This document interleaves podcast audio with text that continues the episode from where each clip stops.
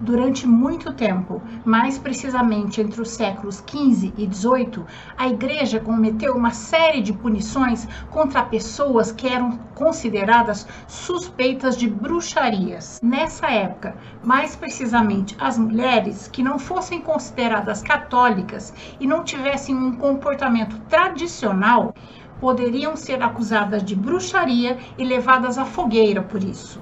A igreja mandava na vida das pessoas e acreditava-se que os curandeiros tinham um pacto com o diabo. Eles também acreditavam que essas entidades tomavam formas de animais e viviam no meio das pessoas, como os gatos pretos, por exemplo. Após o Concílio da Basileia, em 1431, criou-se um, padrão de julgamento contra as bruxas satânicas. A partir daí, a Inquisição começou a sua caça às bruxas. Estima-se que cerca de 40 a 100 mil pessoas nesses quatro séculos morreram acusadas de bruxaria.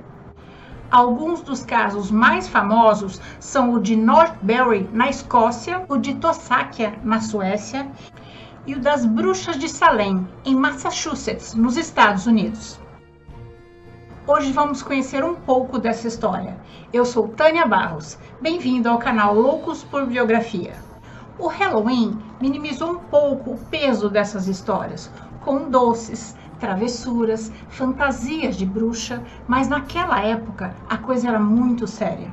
O primeiro-ministro de Salem, Samuel Paris, era um, era um puritano e ganancioso. Estabeleceu um governo onde a igreja mandava em tudo e todos uma prática comum na época. As pessoas tinham que ir obrigatoriamente à igreja duas vezes por semana, às quartas e aos sábados, e os outros dias tinham que ler a Bíblia junto com sua família. Isso era muito bonito se não se tornasse fanático.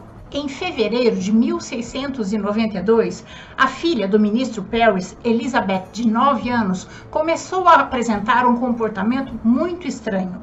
Ela se contorcia, gritava e dizia que estava sendo picada e mordida. O médico do vilarejo, Dr. William Grease, foi chamado, examinou Beth e disse que ela estava sendo dominada por entidades demoníacas.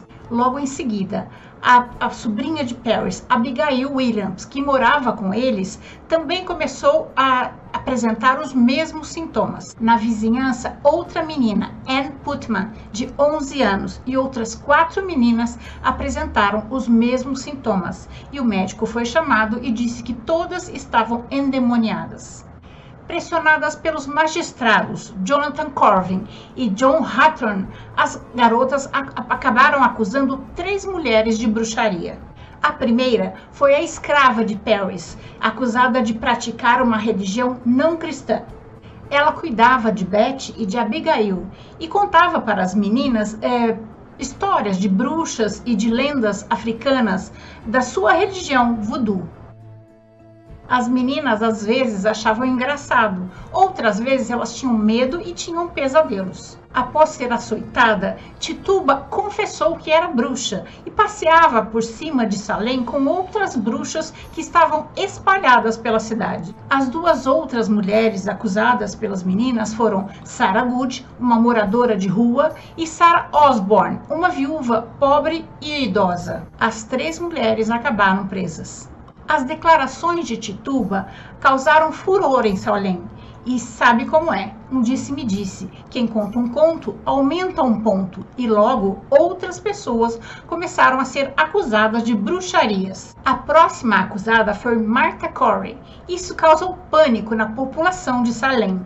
Ela era uma cristã exemplar, participava ativamente da igreja local. Se ela era, poderia ser uma bruxa, qualquer pessoa na cidade também poderia ser. No dia 27 de maio de 1692, o governador William Philip criou um tribunal especial para julgar os casos de bruxaria. O tribunal era composto por cinco juízes. Os réus não tinham direito a testemunhas a seu favor. As opções para os condenados eram assustadoras. Ou eles se declaravam culpados, como Tituba, e iam para a cadeia, ou se declaravam inocentes e iam para a forca imediatamente. as meninas ficavam no tribunal durante os julgamentos e tinham ataques frequentemente na frente dos julgados. E isso fazia parecer com que os casos fossem ainda mais graves. O número de acusadas não parava de crescer. A maioria se declarava culpada como Tituba para fugir da forca. Até mesmo uma criança de 4 anos Dorothy, a filha da moradora de rua Sarah Good, foi acusada pelas meninas de ser uma bruxa. A menininha passou por interrogatório e foi, e foi declarada culpada e ficou presa oito meses. A primeira julgada foi Bridget Bishop. Ela não tinha muitos amigos, não se dava bem nem com os vizinhos, e os vizinhos a acusaram de ser bruxa, fofoqueira e promíscua. Uma das testemunhas contra Bridget disse que ela viu Bridget roubando ovos e se transformando em um gato. Bridget foi a primeira pessoa julgada, condenada e enforcada em Salem.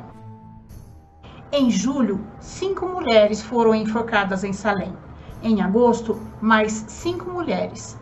Em setembro, mais oito mulheres foram enforcadas um dado ainda mais bizarro nessa história é que se você sonhasse que uma pessoa estava fazendo alguma coisa anormal, isso era considerado prova contra essa pessoa e ela era julgada e condenada. George Burroughs, um ministro nada convencional que não tinha batizado nem os seus próprios filhos porque não gostava do ministro Paris, foi acusado pelas meninas de ser o líder das bruxas. George morava nos arredores de Salem e não ia à cidade há nove anos. Como menina de, meninas de 9 a 11 anos poderiam se lembrar dele? Enfim, ele foi julgado e condenado e enforcado como líder das bruxas e por enfeitiçar os soldados numa campanha contra os índios que Salem perdeu. Alguém tinha que pagar pela guerra mal sucedida.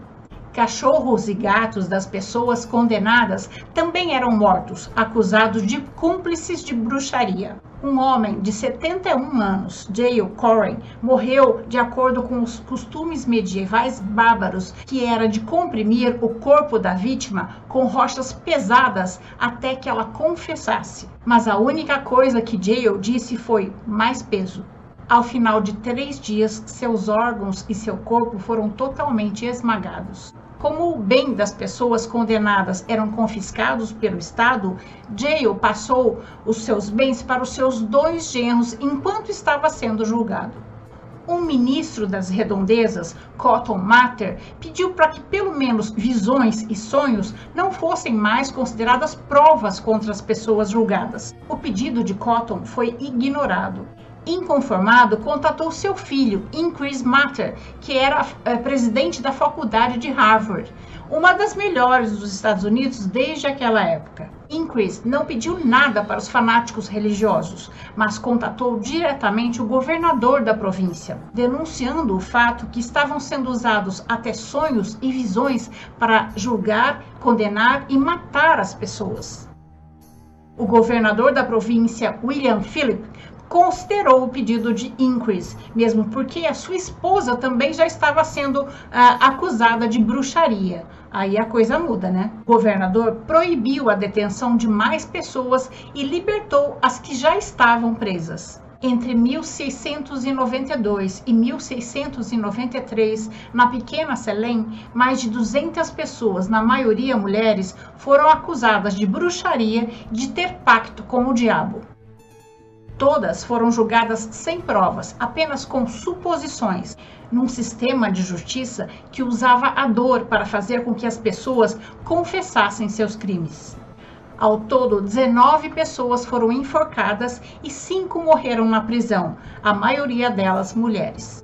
O mais revoltante é que, após os julgamentos terem terminado, algumas pessoas, entre elas o próprio ministro Samuel Paris, admitiram ter errado no seu julgamento.